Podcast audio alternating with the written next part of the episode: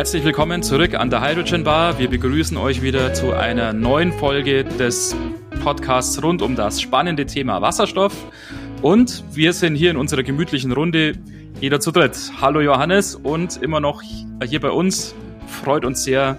Äh, hallo Elena, schön, dass du auch wieder mit dabei bist. Ja, hallo, ich freue mich. hallo.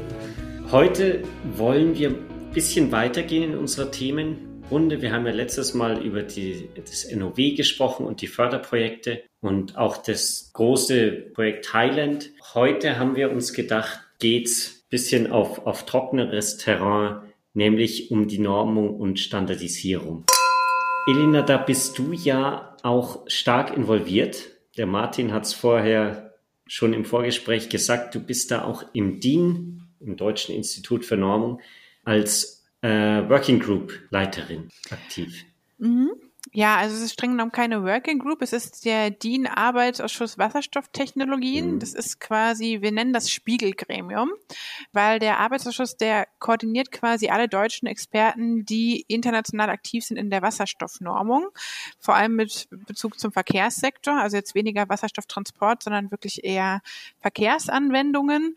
Und mhm. wir spiegeln eben diese internationalen Aktivitäten auf EU äh, und internationaler Ebene, also in der EU ist das die CEN, äh, Z-E-N, äh, C-E-N, sorry, ja. Z-E-N, sehr gut, ähm, genau, und auf internationaler Ebene ist das die ISO. Das heißt, genau, wir empfehlen dann quasi oder registrieren die deutschen Experten in den verschiedenen Gremien und dann eben auch in den Arbeitsgruppen und versuchen das auf nationaler Ebene so ein bisschen zu koordinieren, um da mhm. auch eine gemeinsame deutsche Position zu entwickeln. Welche Bedeutung dieses Thema Normung erlebt, zeigt sich aus meiner Sicht auch dran. Ich äh, habe ja auch die Ehre, jetzt seit einigen Jahren da Mitglied zu sein im Spiegelgremium. Und als ich mich da angemeldet habe oder als ich da halt aufgenommen wurde, waren das vielleicht so ja, vielleicht 15 Mitglieder oder so, wenn überhaupt. Und mittlerweile, ich glaube, wahrscheinlich hast du da jetzt die aktuelleren äh, Zahlen als ich, Elena. Aber wenn man sich diese Liste so anschaut, das sind ja jetzt 40, 50 Leute, glaube ich, oder sowas, oder? Also ja, ich kann es dir gar nicht genau sagen. Da sind auch zugeben so ein paar Karteileichen dabei, glaube ich. ähm, aber es ist auf alle Fälle ein steigender Andrang, weil die Leute, glaube ich, so langsam verstehen, dass das Thema dann doch nicht so ganz unwichtig ist. Ne? Mhm. Also viele Leute denken mal, ja, Normung, das klingt irgendwie trocken. Ich verstehe das schon, aber die Sache ist halt die, ist einfach ein großes Industrieinteresse, dass man seine Produkte, die man entwickelt, ja möglichst global absetzen kann und nicht für jedes Land ein neues Produkt entwickeln muss. Und da spielt Normung mhm. eben eine ganz große Rolle. Also ich glaube, vielen Unternehmen ist gar nicht klar, dass das tatsächlich auch ökonomisch sehr viel Sinn macht, ähm, sich in der mhm. Normung einzubringen. Das ändert sich, glaube ich, so langsam ein bisschen. Also das Thema wird irgendwie populärer weil wir auch nicht mehr so richtig dran vorbeikommen. Ne? Also wir sehen es mhm. zum Beispiel auch bei Wasserstofftankstellen. Das ist auch alles noch nicht so richtig in der Gesetzgebung wie es sein sollte. Ne? Also im Grunde muss ich an der Wasserstofftankstelle wie bei einem konventionellen Kraftstoff auch Wasserstoffqualität messen zum Beispiel. Und dafür mhm. brauche ich erstmal eine Norm, die mir defini definiert, was heißt denn Wasserstoffqualität? Wie muss denn die Qualität überhaupt sein, ja? Genau, genau und ja. wie messe ich die? Ne? Ja. Und das sind so einfach, um, um, zu gewährleisten, dass die Qualität dann auch nicht mein Fahrzeug kaputt macht, wenn ich da tanken mhm. möchte. Und das sind so Sachen, die man halt klären muss. Da kommt man dann auch einfach nicht mehr dran vorbei. Mhm. Und ich persönlich finde es aber auch gar nicht so trocken. Also ich habe immer das Gefühl, dass ich gerade in den Gremiensitzungen mehr lerne als auf jeder Konferenz. Man spart ja. sich auch die Unternehmenswerbeblöcke. Ja, ähm, genau. Das hat da keinen Platz, sondern da wird wirklich auf fachlicher ja. Ebene dann diskutiert. Also ich lerne da eigentlich auch immer recht viel. Ja, ja sehe ich ganz genauso. Ja, äh, für uns als Prüflabor hat sich es auch halt als ganz, ganz wichtig und gut rausgestellt, auch halt bei der Erstellung von Prüfprozeduren zum Beispiel halt mitzuwirken, weil ja, wenn dann niemand jetzt vom Prüflabor irgendwie dabei ist und niemand weiß halt, wie es tatsächlich dann umzusetzen ist, dann äh, kommen da manchmal irgendwie Tests raus, wo man sich dann so am Prüfstand denkt, ach du Scheiße, was haben die sich denn da gedacht und so. Mhm. Und das ist dann auch so ein, ja, so ein handfester Vorteil einfach halt, wenn man da beteiligt ist. Und ich glaube, solche handfesten Vorteile, glaube ich, die gibt's ja nicht nur fürs Prüflabor, sondern da kann jeder wahrscheinlich für sich irgendwie so einen Vorteil rausziehen. Und deshalb finde ich es auch schön, auch, dass dieses Thema offensichtlich jetzt mehr ins Bewusstsein rückt. Und ich glaube, so insgesamt kann man doch sagen, die Normung jetzt in diesem großen Feld Wasserstoff, die ist doch immer schon relativ gut voranschreiten. Die ist immer schon relativ äh, gut dabei. So als äh, plakatives Beispiel habe ich immer so vor Augen diese Betankungskupplung für Wasserstoff, die wurde ja schon vor vielen Jahren eigentlich zum ersten Mal so genormt. Ja, also das ist ja bestimmt schon zehn Jahre her oder so. Ja, also man muss sagen, in manchen Bereichen ist man schon relativ weit. Also gerade alles, was sich so ein bisschen auf den Pkw ja auch fokussiert, ne, da gibt's ja auch Normen, die wirklich schon über 20 Jahre alt sind. Also das ist mhm. ja jetzt nicht so, als ob das ein ganz neues Thema ist, mit dem man sich jetzt erst beschäftigt. Es gibt da definitiv Leute, die sind da auch schon seit 30 Jahren aktiv. Mhm. Ähm, wir haben aber auch noch ganz viel Lücken. Ne? Also man merkt schon, dass viele ähm, Normen, gerade natürlich das Betankungsprotokoll, total auf den Pkw ausgerichtet sind. Die sind dann vielleicht für einen Bus noch irgendwie anwendbar, aber spätestens, wenn es dann Richtung Schwerlastverkehr geht, maritime Anwendungen, mhm. Luftfahrt, ist das nix. So, mhm. ne? Und da haben wir mhm. auch noch nichts äh, Praktikables. Also da ist schon noch ordentlich was zu tun. Und man denkt immer so, ja, ne, da passiert auch schon ganz viel.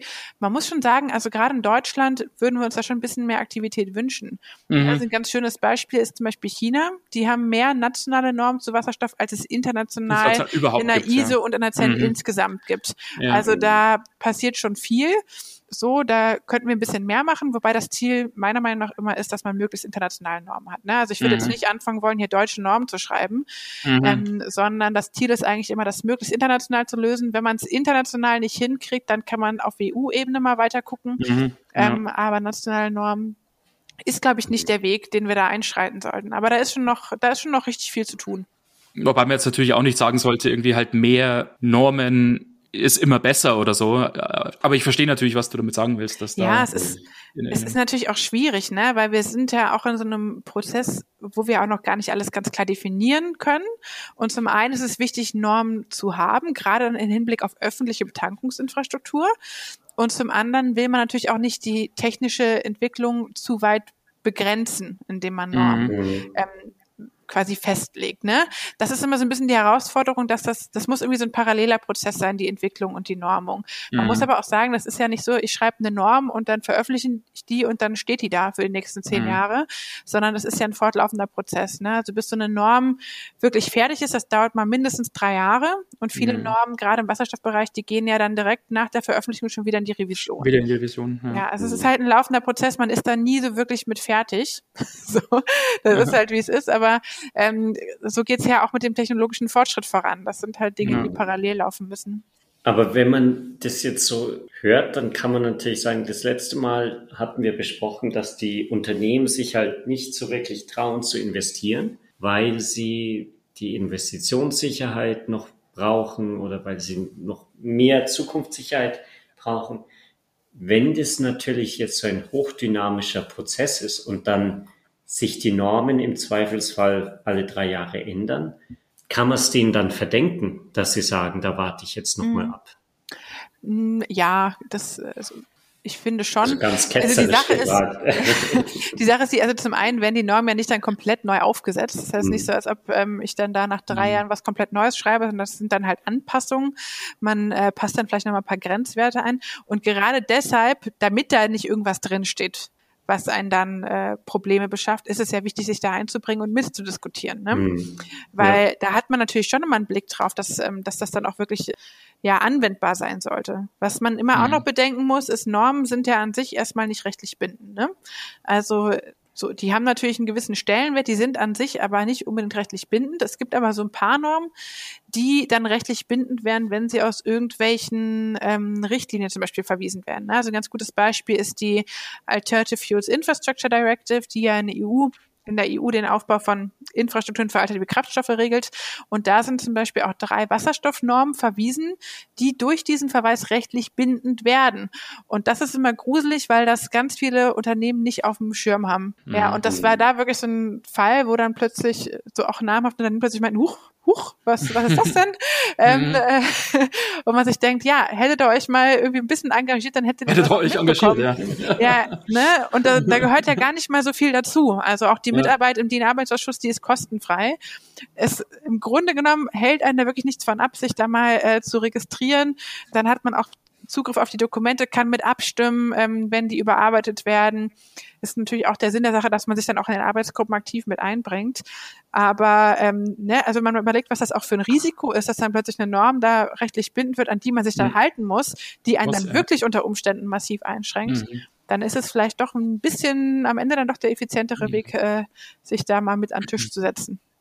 Das ist natürlich eine ganz gefährliche Sache tatsächlich, diese rechtliche Verbindlichkeit, weil man dann natürlich argumentieren kann, ja Mensch, jetzt ist da was rechtlich verbindlich und schränkt mich jetzt ein und vielleicht in dem Sinne halt, dass mein technischer Fortschritt oder mein neuartiger Ansatz, wenn ich mich jetzt mal in die Haut von so einem Zankhersteller oder Komponentenhersteller oder was auch immer versetze, mein neuartiger Ansatz kanalisiert wird quasi und in eine ja, bestimmte Richtung sozusagen halt gedrängt wird, dadurch, dass jetzt diese Norm rechtlich verbindlich ist.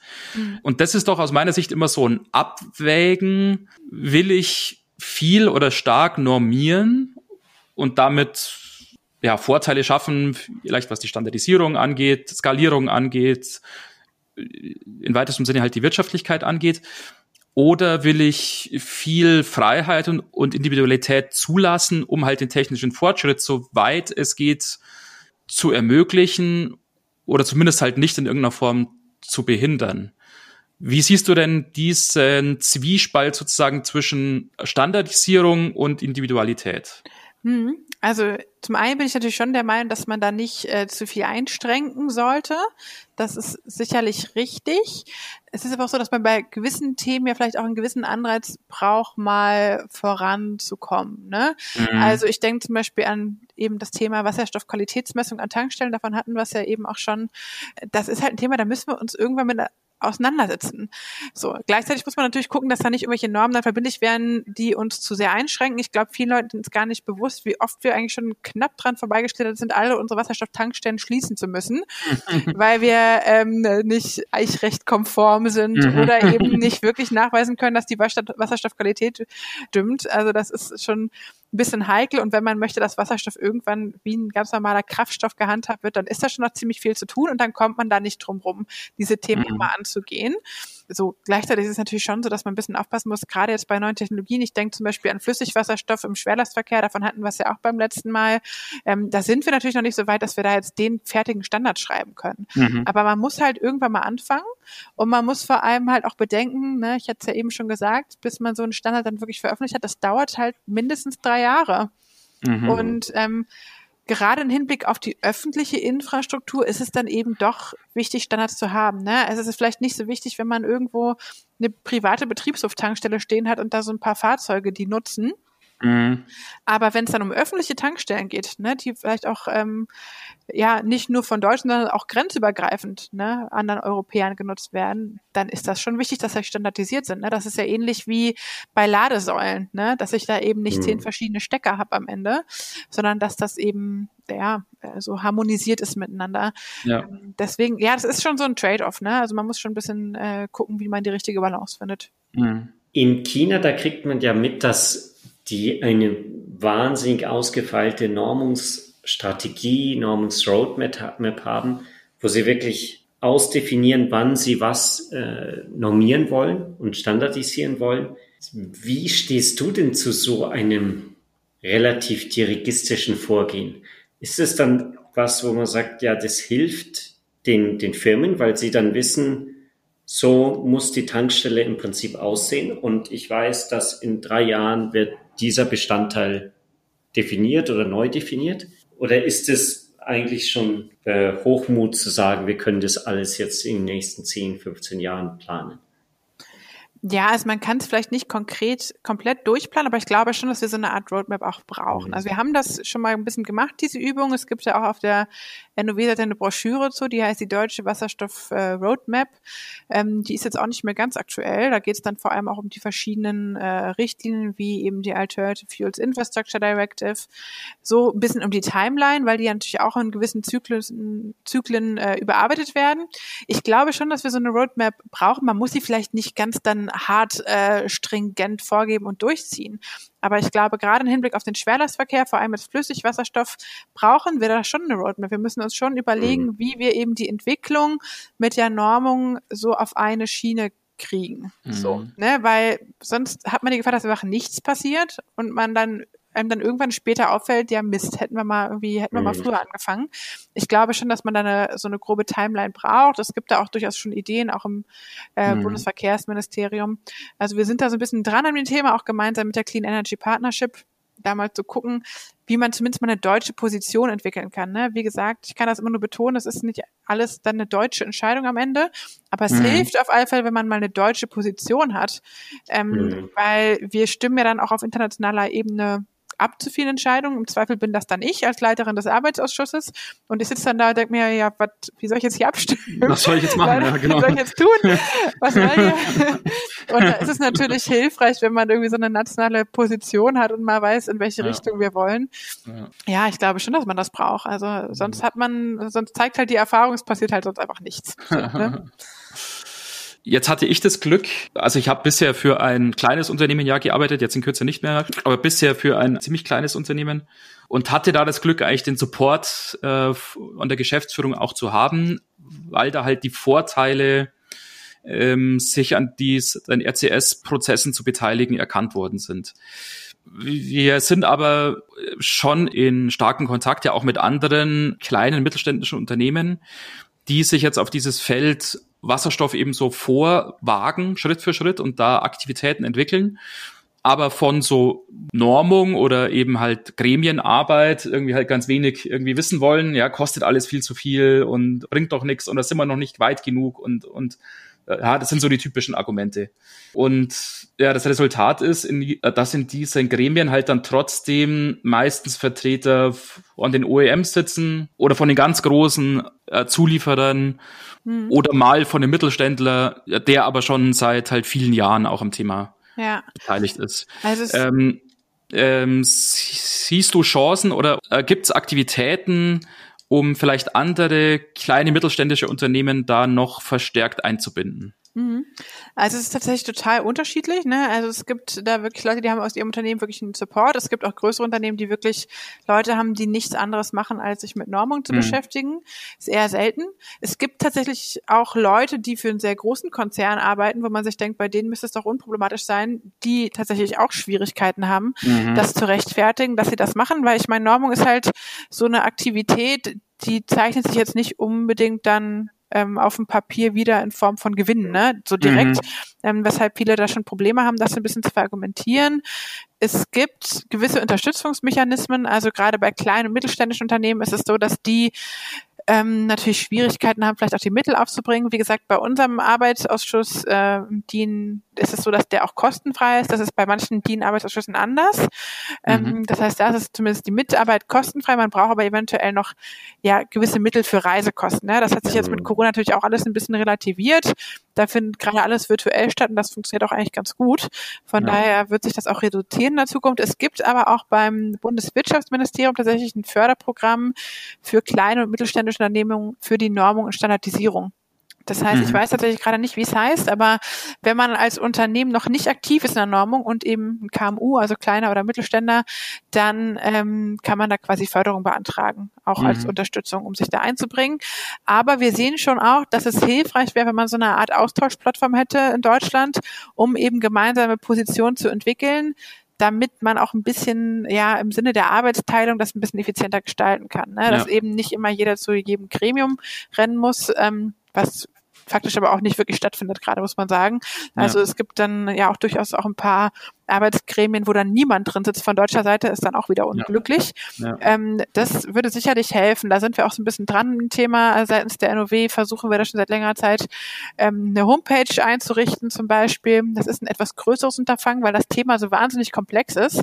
Also mhm. wenn man mal anfängt zusammenzutragen, was es denn alles so gibt an Normen und was die so abdecken und wie die untereinander dann vielleicht auch noch so verknüpft sind, da ist man halt echt gut beschäftigt. Mhm. Aber das ist schon wichtig. Also das ist schon ganz klar, dass das gerade für kleine Unternehmen schon sehr, sehr schwierig ist, äh, da die Kapazität locker zu machen, ne, um das halt mhm. noch mit zu bespielen. Viele Leute machen das auch wirklich so halb ehrenamtlich, muss man sagen. Also ja. Äh, das, ja. Ja, ja. Aber es ist halt, wie gesagt, auch so, dass auch durchaus mal größere Unternehmen, von denen man wirklich erwarten würde, sie seien aktiv, wirklich gar nicht aktiv sind. Ich will jetzt keinen Namen nennen, aber es kommt durchaus vor. ja, genau. Ja, wie siehst du es denn generell? Wie ist denn ah, die Beteiligung von Akteuren jetzt aus Deutschland oder vielleicht Europa in solchen internationalen äh, Gremien, jetzt auf ISO-Level oder auf Vereinte Nationen-Level oder sowas insgesamt. Als Europäer haben wir da eine starke Stimme oder sind wir irgendwie eher im Hintertreffen, weil andere da aktiver sind. Mhm. Also ich finde es schon ein bisschen dürftig. Ich kann jetzt natürlich nur für Wasserstoff reden. Ich weiß nicht, wie das in anderen Anwendungsfällen so ja, ist, klar, aber, aber genau, ähm, genau, ja. Grundsätzlich ist es schon so, also ich habe das Gefühl, gerade von deutscher Seite, es gibt so zwei Handvoll an Leuten, die extrem aktiv sind und vielleicht sogar in mehreren Arbeitsgruppen sitzen. Das sind so die, die es tragen, sage ich jetzt mal. Mhm. Ähm, und dann kommt lange nichts. So. also und es gibt eben auch Arbeitsgruppen, in denen wir gar nicht aktiv sind, was ich kritisch sehe. Also es wäre schon ganz gut. Und es gibt tatsächlich auch Arbeitsgremien, da sind kaum Europäer drin. Also mhm. man muss schon sagen, dass die Asiaten, gerade die Chinesen, da schon deutlich stärker auftreten. Ne? Also mhm. ähm, es gibt dann schon auch Arbeitsgruppen, da sitzen dann zehn Chinesen drin und kein einziger Europäer. Das kommt ja. durchaus vor. Das ist schon ein gewisses Ungleichgewicht. Ich sehe da aber ähm, ja, den Handlungsbedarf eher auch unserer Seite haben. Ja. Man kann jetzt nicht den Chinesen sagen, dass sie weniger machen sollen. Die sind da halt extrem engagiert und das hat auch seine Gründe. Ähm, das müsste einfach auch von europäischer Seite ein bisschen mehr kommen, auch gerade von deutscher Seite. Ich finde schon, dass er sich noch ähm, deutlich mehr tun könnte. Und nicht nur die Chinesen. Also mir fällt es immer auf bei bei den GTA 13 Meetings, die ja auf dem Level der Vereinten Nationen stattfinden. Und klar, jetzt mit Corona auch wieder nicht, aber da gab es dann ja auch halt regelmäßig diese persönlichen äh, Treffen oder Meetings. Und auch von den deutschen OEMs kommt halt dann ja, kommt halt dann irgendwie der Gerhard reinmarschiert. Also schöne Grüße, Gerhard. Ähm, und, und kurz danach kommt halt gefühlt irgendwie so ein Kleinbus irgendwie mit Hyundai-Leuten quasi mhm. und da mhm. kommt einer nach dem anderen da in den Raum marschiert quasi. Und da fällt einem dies, das Ungleichgewicht so ein bisschen auf. Ja. Also so wie du es gesagt hast, ja.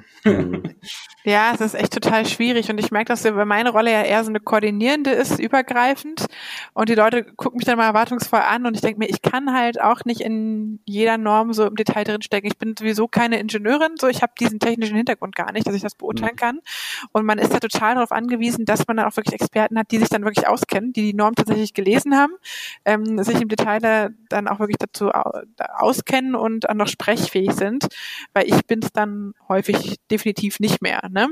Also ja, also es ist schon ein großer Appell jetzt nochmal an die Leute, sich zu engagieren, ähm, äh, da im DIN-Arbeitsausschuss. Es ist halt ein wichtiges Thema. Es, es kommt mhm. langsam an, es wird besser. Also ich habe schon das Gefühl, dass wir da viele neue Mitglieder auch gewinnen konnten jetzt ähm, im letzten Jahr, aber da muss ich schon auf einfach noch mehr tun. Vielleicht musst du da eine Flasche von unserer Bar mitnehmen Wahrscheinlich. Um die Leute zu locken. Oder gibt es irgendwelche anderen Lockmittel? Lockmittel. also wie, wie, wie, würdest du sagen, kann man äh, Kollegen am besten motivieren dann? Da ja, also ich, oder auch Firmen? Ja, also ich glaube, ein ganz wichtiger Hinweis ist wirklich, dass man da die Branche mitgestaltet. Ich glaube, das ist den Leuten nicht klar, was für einen Hebel man da tatsächlich hat. So und äh, was das am Ende für einen Gewinn dann auch mit sich bringt weil da wird wirklich entschieden, wo der ne, wie der Hase läuft, sage ich jetzt mal so, ne, was dann enorm auch niedergeschrieben ist, das gilt dann international, ne, ob die jetzt rechtlich bindend ist oder nicht, das ist dann der Standard, der gesetzt ist, mhm. ähm, und man kann da schon wahnsinnig viel mitgestalten. Und ähm, wie gesagt, wir hatten es ja schon davon, man hat auch einfach das Risiko, wenn man sich halt nicht engagiert, dann machen es halt andere, so, ne? Mhm.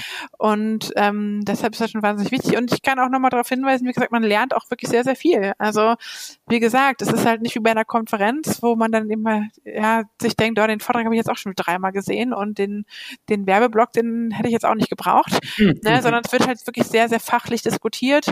Es ist schon, also natürlich auch viel Fachsimpeln, ne? Also es ist mhm. schon ganz gut, wenn man technisches Know-how mitbringt. Ich würde da jetzt nicht ein Business Developer vielleicht hinsetzen oder äh, Kommunikationsexperten. Da müssen schon die Leute sitzen, die wirklich Ahnung haben. Aber ich glaube, wenn man auch so ein Fachsimpler ist ne, und äh, so technisch eingearbeitet ist, dann hat man da, glaube ich, schon auch so ein bisschen Zeitspaß. so und ist da unter seinesgleichen. Ähm, ja. ja. Warum, das fällt mir dann ein, warum sagt jetzt der normale Mensch auf der Straße, Normung ist doch sautrocken? Das ist ja eigentlich gerade ein Thema, also wir, wir unterhalten uns ja auch jetzt sogar mit einem und der, dem anderen Gelächter zwischendrin über dieses Thema. Warum hat wir unterhalten uns aber das Image? ja, ja, weil man sagen muss, wir unterhalten uns ja jedes Thema eigentlich mitgelegt. ja, gut, ich muss sagen, ist jetzt auch schwierig, dieses Image so komplett widerlegen. Ne? Es ist halt nicht die Love Parade, sagen wir es, wie es ist. Es ist halt so, und Martin, du weißt es vielleicht, es ist halt dann schon durchaus auch so in diesen Arbeitsgruppen, man sitzt dann da durchaus mal einen Tag und geht irgendwelche Kommentare durch. Ja. Es ist, ne, es ist jetzt nicht unbedingt glamourös, und es mhm. passiert halt eher im Hinterzimmer als auf den großen Bühnen. Aber ähm, es muss halt auch einfach gemacht werden und man hat damit, wie gesagt, auch Möglichkeit, viel Einfluss zu nehmen. Von daher, es ist nicht unbedingt das sexy Thema. Das ist schon richtig. Ich glaube, von dem Image kommen wir auch nicht so richtig weg. Mhm. Sagen wir es, wie es ist, da kommen wir nicht so richtig von weg. Aber es ist eben wichtig. So, nicht, nicht alles, was wichtig ist, macht auch Spaß man verliert sich halt manchmal so ein bisschen in so arg irgendwie Details. Da wird dann irgendwie an einem Satz dann irgendwie halt eine Stunde rumdiskutiert, irgendwie, ja, soll jetzt dieses Verb oder ein anderes Verb da eingesetzt werden. Und das, äh, glaube ich, macht dann wahrscheinlich den Großteil von diesem mhm. äh, schlechten Image aus. Aber man muss schon sagen, so erlebe ich das zumindest irgendwie halt, dass 90 Prozent der Zeit ja wirklich auch Spaß machen quasi auch, aber wirklich was voranbringt und weil man wirklich halt technisch wie du es ja auch gesagt hast, Elena, auf hohem Niveau einfach miteinander spricht und das macht schon eine Menge Spaß, das ja, muss man schon sagen. Und ich finde es tatsächlich manchmal auch ein bisschen, also durchaus auch befriedigend. Ne? Also ich denke da zum Beispiel so an die jährlichen Plenarsitzungen in der ISO, das ist jetzt die ISO T297, vor allem ja für Wasserstofftechnologien, da werden dann auch mal schnell Entscheidungen getroffen. Ne? Also manchmal auch ein bisschen zu schnell, muss man sagen. Mhm. Aber wenn man das gewohnt ist, dass man auch häufig in irgendwelchen Sitzungen sitzt, wo man sich immer wieder im Kreis dreht und irgendwie aber nicht vorankommt, ähm, ist es manchmal auch echt ganz schön, wenn man so eine Veranstaltung hat, wo es heißt, okay, komm, haben wir jetzt diskutiert, so wird's gemacht. Punkt. Ja, also, ne? also es geht dann immer auch zack, zack, zack. Ich finde das manchmal tatsächlich auch ganz befriedigend, mhm. dass dann auch ähm, man das Gefühl hat, man kommt jetzt auch mal voran ja. und ähm, redet nicht die ganze Zeit nur in Schleifen immer wieder ja. um den heißen Brei. Vielleicht noch eine andere Frage von mir. Wo siehst du denn im Moment den größten Handlungsbedarf im Thema Wasserstoffnormung? Gibt es da irgendwas, wo wir sagen müssen, da müssen wir jetzt in die Pötte kommen? Mhm. Also ich würde sagen, zum einen Wasserstoffqualitätsmessung. Das ist halt auch so ein Thema, da kommen wir langfristig nicht mehr drum rum ähm, in Hinblick auf öffentliche Tankstellen, ne? also wirklich Qualitätsmessung an der Tankstelle. Das ist sicherlich ein Thema. Und das andere große heiße Thema gerade ist Betankungsprotokolle. Ne? Wie gesagt, wir haben ein Betankungsprotokoll für Pkw, was man vielleicht noch für Busse so heranziehen kann, aber wir hatten da beim letzten Mal schon davon, eigentlich sind gerade die Schwernutzfahrzeuge vor allem das heiße Thema. Und da haben wir kein geeignetes Betankungsprotokoll. Ne? Das heißt, da ist viel zu tun. Grundsätzlich ist diese ganze Wasserstoffnormung halt sehr stark auf den Pkw ausgerichtet. Ne? Und gerade so maritime Anwendungen zum Beispiel, die finden sich da noch nicht so wirklich wieder. Und wir haben natürlich auch einen sehr starken Fokus auf gasförmigen Wasserstoff. Und da wir durchaus einige Player ähm, haben, wie wir ja schon festgestellt haben, die eher auf Flüssigwasserstoff setzen, ist da sicherlich auch noch einiges zu tun ja, es bleibt viel zu tun, offensichtlich. ja. Und wie du es ja vorhin schon gesagt hast, die Arbeit, die geht da auch nie aus. Ähm, sobald man mit der einen Norm fertig ist, fängt man eigentlich sofort mit der neuen wieder an. Das ist ja auch das Schöne. Und das wird dieses Thema auch auf ewig wahrscheinlich aktuell halten. Das ist ja, genau.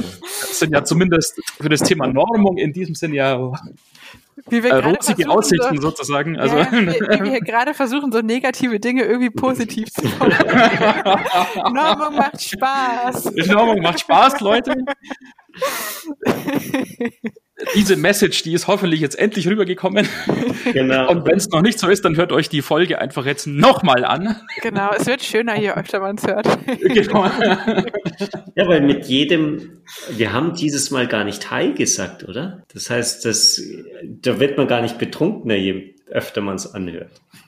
Vielleicht heißt eure Plattform irgendwie, vielleicht die du erwähnt hast, die könnte doch irgendwie High Standard oder sowas heißen, diese Homepage, die du erwähnt hast. Vielleicht kannst du das irgendwie einflechten. Ich gebe mir Dass da irgendwas mit High ja. reinkommt und.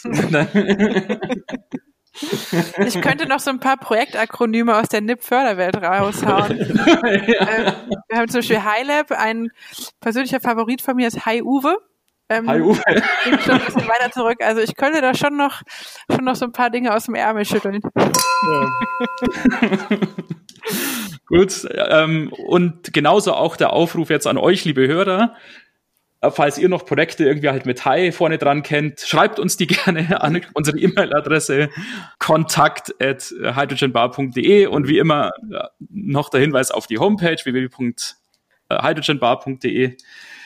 Genau. Und wenn, wenn ihr euch jetzt berufen fühlt, euch in die Normung zu involvieren, dann schreibt es uns auch und wir leiten euren äh, Kontakt gerne an die richtigen Stellen dann weiter.